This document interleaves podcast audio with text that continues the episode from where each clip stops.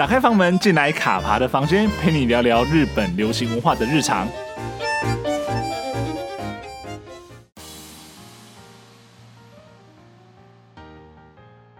本节目是搭配喝大麦造二点零和 Dala 台虎精酿与 KKBOX 合作推广的串联活动。你可以在 KKBOX 上找到所有参与酒精串联的节目，而且在 KKBOX 收听 Podcast 完全免费。欢迎你搭配着啤酒，点开 KKBOX 一起免费收听全部的精彩内容哦。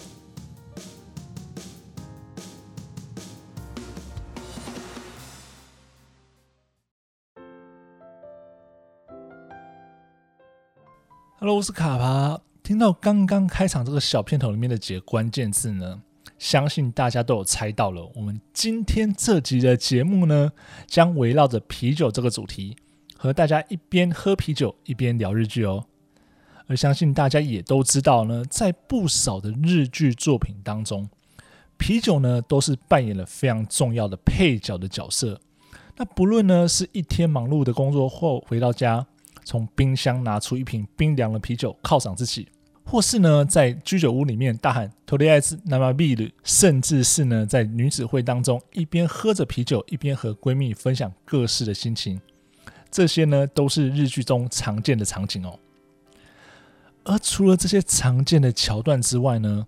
大多时间呢，作为影博配角的啤酒呢，却也曾在日剧的世界中扮演了重要的角色。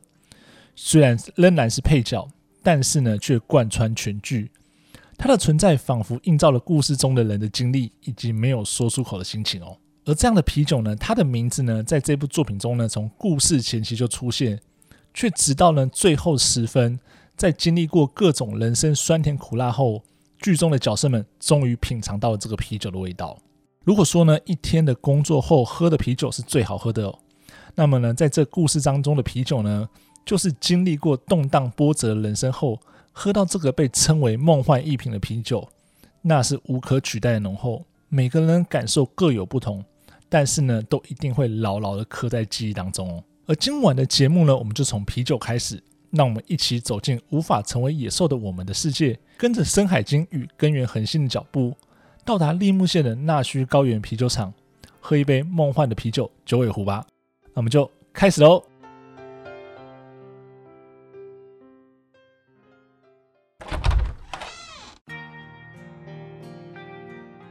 那么不晓得大家还记不记得《无法成为野兽的我们》这部剧情非常沉重的作品呢？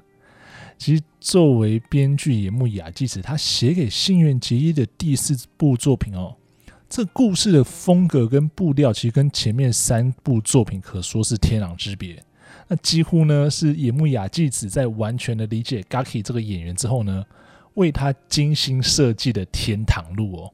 当然，用天堂路形容可能有点太夸张了，但是呢，其实看过了这部作品的观众朋友、听众朋友，应该都可以理解这部作品的风格、这部作品的色调，跟这部作品当中 Gaki 他经历的一些事情呢，都跟前面三部有着很大的不同哦。然后呢，透过这部作品呢，野木雅纪子他逼着 Gaki 呢，想尽办法走过层层的难关，然后最后成就了这部作品，也成就了作为演员的自己。那很多看过这部作品的人也应该都能感受到，说这部作品实在是不是那么的好下咽哦。那它不好下咽的一个地方呢，其实是剧中的许多桥段呢，其实都会唤起很多社会人的心理创伤哦。包括我当时自己在看的时候呢，都会从 Gaki 这个深海经这个角色里面呢，看到了一些在职场上自己遇到的一些状况跟一些压力哦。那只不过呢，虽然说有这样子的一些阴影跟一些创伤，但是呢，在看完了《无法成为野兽的我们》之后呢，我还是非常非常的喜欢这部作品。那甚至呢，后来呢，又利用了一些可能空闲的时间啊，或者说每一季中间的间隔的时间没有戏可以看的时候呢，又重新复习了几次。那每次看这部作品，重新再看一次，都会有不同的感受。而也是在这样的过程中呢。深海鲸这个角色呢，大概也成为了我非常喜欢由 Gaki 所演出的角色哦。OK，那我们再回到今天的主题呢，就是关于啤酒。那因为真的实在是太喜欢《无法成为野兽的我们》这部作品了，以至于呢，我在二零一九年的时候，也就是疫情之前最后一次去日本，就把剧中的好几个场景呢列为圣地巡礼的目标，然后规划旅程。那当中呢，在故事尾声，深海经跟根源恒星造访并品尝剧中被称为“九尾猫”的梦幻啤酒的纳须高原啤酒厂呢，自然呢也在这个名单上面哦。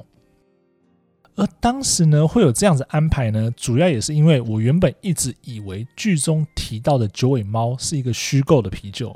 毕竟呢我们在之前的节目中也有提到。日剧里面其实有非常多的虚构的品牌，然而呢，在无法成为野兽的我们波毕之后呢，我就从朋友那边呢无意间得知，哎，原来九尾猫这款梦幻的啤酒呢是真实存在这个现实世界的哦，只不过呢是在剧中换了个名字，而它的真身呢有另外一个美丽的名字叫做九尾狐，而九尾狐呢正是由纳须高原啤酒厂生产的啤酒哦。因此呢，当时知道了这件事情之后呢，就心想着有机会一定要造访这座酒厂，并且呢亲自品尝看看这个啤酒呢是不是如剧中所说的呢有如梦幻的一品哦。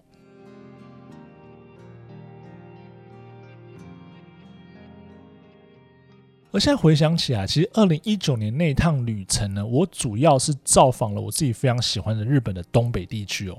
而纳须高原啤酒厂的圣地巡礼呢，则是安排在那一趟旅程的尾声哦。那个时候呢，我是从山形县呢返回东京的路上，然后呢选择在距离东京大约一个小时车程的 JR 纳须盐原车站下车，开启了这趟圣地巡礼哦。而现在其实想想啦，真的要追寻到纳须高原啤酒厂这个景点并不难，因为其实你在网络上面搜寻，其实有非常非常多的资料，非常多的资讯，他们的官网其实也都是架设的非常的完整哦。但是呢，真的要到这个地方呢，对于旅人来说呢，还是有一些些挑战的哦。而最大的挑战呢，就是交通了。那如果像是我一样呢，是没有开车的情况之下呢，就必须要从 JR 车站搭公车前往。那以我这次选择 JR 纳须演员站出发呢，到达纳须高原啤酒厂邻近的巴士站下松子呢，大概是要半个小时。而另外呢，如果是 JR 黑鸡站的话呢，则大概需要十分钟。但是呢，不管你是从哪个车站出发哦，几乎呢，它的巴士呢是有每个小时只有一班车，所以呢，在出发之前呢，必须先查好来回的班次，然后搭配你要搭的 JR 的时间呢，才能使这一趟追寻 Location 的旅程呢不至于节外生枝。那当然，我们前面有提到说，如果你是自驾的话，那一切就非常容易了。而我会特别这样子讲呢，就代表我自己真的是遇到了节外生枝的情形啦。因为呢，当时虽然说已经做了很多功课，查了很多资料，但是呢，在关键的时候呢，我还是看错了公车的班次哦。结果呢，就只好眼睁睁的在车站看着一班公车从我眼前开走。然后呢，我马上就急着赶快去巴士站找人确认情形，就确定说，嗯，好，这一班过了之后呢，下一班就在一个小时之后呢。所以呢，我只好在车站那边等，然后再稍微附车站附近稍微晃一下。那同时呢，我也再回到 JR 站去改了我回东京的车票，因为从那须盐原站呢到东京的车次非常非常多了，所以其实改 JR 车票是还好。那最大的困难或最大的意外呢，就是你要再花一个小时在那边等巴士哦。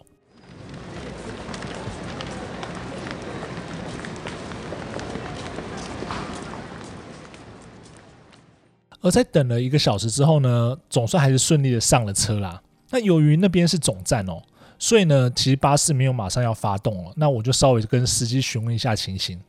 那当我呢跟他说我是要到纳须高原啤酒厂的时候呢，他也就说，哎，他会提醒我下车哦。那同时呢，也知道因为我返程也是要搭公车嘛，所以司机那时候也提醒我说，哎，那你要注意你的时间跟站牌的位置哦。OK，那总之呢，我们就是顺利的搭上了车，然后车发动了，然后克服了万难，终于在下松子站巴士站下车。那下车了之后呢，大概走了几分钟呢，那须高原啤酒厂呢就出现在我眼前了。我记得那个时候呢，踏入那须高原啤酒厂的大厅时呢，除了呢被迎面扑来的酒香包围之外呢，就还有看到就是包括像是新垣结衣啊、松田龙平跟九尾猫的身影。那当然不是说新垣结衣跟松田龙平在那边啦，是他们在那边的一些剧照呢，馆方呢就把它呃。把它大图输出，然后放在现场展示哦。然后这些元素呢，都不断的提醒我说：“哎，对，就是这里，他们拍摄地点就是这里，这里就是九尾狐的诞生地哦。”那在大厅中其实有一个展示空间嘛，就是我刚刚讲到的，它其实摆满了非常多的无法成为野兽的我们的剧照、简报，以及演员当时造访这里留影的纪念哦。当然还有著名的是非卖品的九尾猫的包装哦，排成一座小山。那当我抵达的时候呢，其实我记得那时候大厅里面大概有十多个人吧，然后几乎所有进来的人都会先到这一个空间，就这个展区呢拍照，然后听着工作人员介绍。而不管说是工作人员或是来参观的民众呢，其实大家都会提到了关键字，就是 kemonane。那 kemonane 呢，就是无法成为野兽我们在日本的时候大家的一个简称哦，这部作品的一个简称。而当时呢，我应该是全场唯一一个外国人啊，所以呢，当大厅的服务人员听说我是因为 kemonane 而特别来这一趟哦，他们还很开心的问我说：“哎，这出戏原来在台湾也很红吗？”当他们知道这件事情之后呢，所以就特别花了一点时间帮我介绍当时拍片的一些点滴跟一些故事哦，并且呢跟我讲了一个其实我不知道算不算是秘密的秘密啦，就呃工作人员有提到说，诶，在这出戏结尾的时候呢，深海晶跟根源恒星在酒厂喝的那瓶九尾猫呢，其实呢是一九九九年份的九尾狐，那当时呢为了这出戏而开瓶的时候呢，那一瓶酒已经有二十年的资历哦。那以当时的市价来说呢，这个年份的九尾狐呢，市价大约是一万五千元日币哦。然后呢，在介绍完之后呢，服务人员就开始怂恿我说：“哎，那个我们现场有他们当时 Gaki 跟松田龙平他们呃畅饮的那张桌子，然后有那两张椅子，你要不要在上面拍个照这样子？”所以呢，我后来呢就是被这样半推半就呢推上了那个位置上拍照呢，坐实了一个物理上的圣地巡礼的概念哦。然后呢，在看完了大厅的展区之后呢，我也来到了酒厂的餐厅哦。那品尝了一杯二零一九年份的九尾狐哦，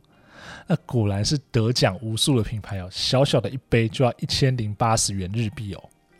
而这个 set 呢，它还会再附一块巧克力啊。而当时我看到服务人员压下把手，把金黄色的九尾狐呢从管道中慢慢流出。然后上面呢就铺的一层气泡的时候，那真的有一种难以言喻的感动哦。那个时候我真的在想说，原来我跟深海晶跟根源恒星的距离是这么这么的近。而这一趟旅程呢，那个时候原本其实打算要带一份年份比较近的九尾狐回来啦。那也是因为年份比较近的，想说应该是比较便宜一点啦。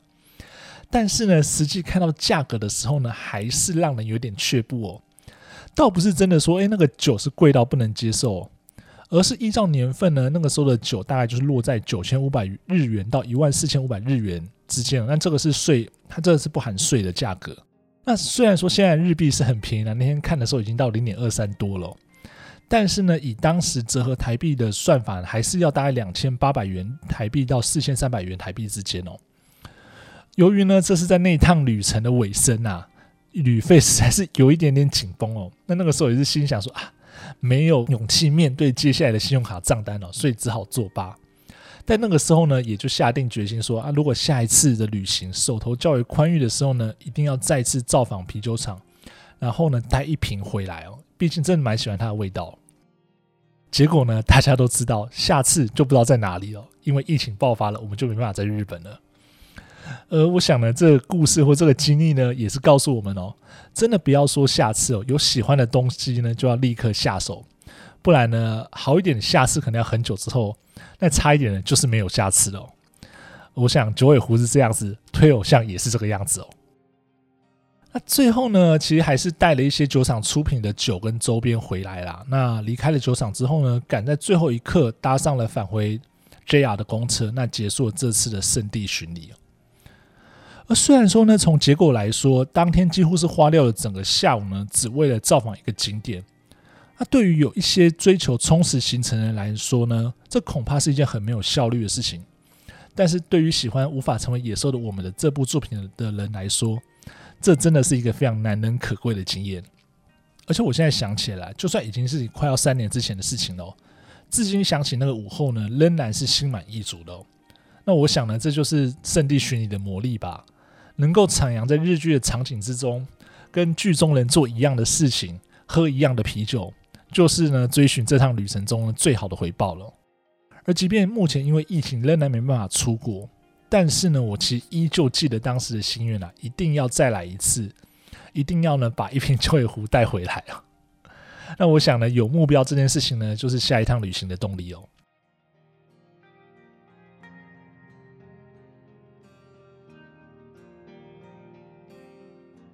人生呢，可能会遇到迷惘、挑战或是困境，不知道下一步该怎么走。在遇到这种状况的时候呢，总之先喝上一杯沁入心脾的啤酒，然后把烦恼全部抛到脑后，剩下的就等明天醒来再说吧。各位听众朋友，你有造访过纳须高原啤酒厂吗？你喝过九尾狐吗？欢迎在用铅笔写日记的粉钻留言，和大家分享你走进日剧场景中的经验哦。喜欢今天节目吗？如果喜欢的话，不要吝啬你的喜欢，五星好评加订阅。有想要听什么样的故事，想要听什么样的内容，都欢迎到用铅笔写日记的粉砖留言让我知道哦。那么卡帕的房间，下周见喽，拜拜。